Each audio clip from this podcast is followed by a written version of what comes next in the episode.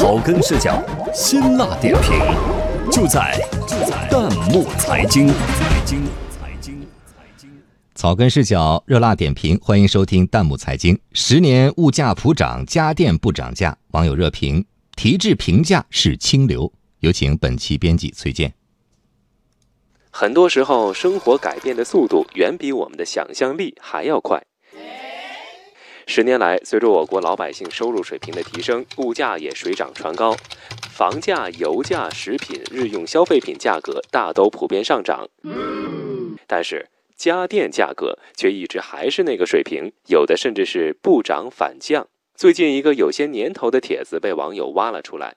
十年前，一位狂热的高清爱好者卖掉一套单位集资房的名额，去买了一台四十六寸的高清电视。有网友直言，这个人恐怕现在肠子都悔青了吧？以前的家电多贵呢？网友大山回忆说，八十年代一张冰箱票都能够炒到一千五百元左右，可是稀罕物。网友跑龙套的小哥哥不太理解这样的回忆杀。他说：“冰箱电视有什么稀罕的？在城市里，冰箱、电视、空调几乎是一家一台。在家电下乡之后，农村里大多数家庭也都配备了大家电。再举例对比一下，三十二寸的彩电由过去的纯屏 CRT 变为了液晶电视，价格也由过去的每台四千多元降至如今的约一千元。”可见家电产品品质逐年走高，普及率越来越高，价格却逐年走低，从昔日昂贵的奢侈品三大件儿，变成如今质优价低的普通家庭耐用消费品，可以说是大趋势。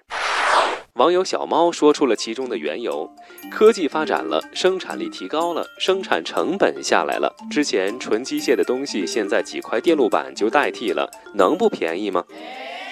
随着科技的发展，企业的技术研发实力不断增强，核心技术的更新速度越来越快，新产品不断推出，老产品则加速贬值。就像网友红烧鱼好好吃说：“我家搬家准备买个液晶高清，去了电器商城看见曲面电视，觉得特别好，自然就选择曲面电视喽。”现在的家电产品更新这么快，旧的只能减价促销。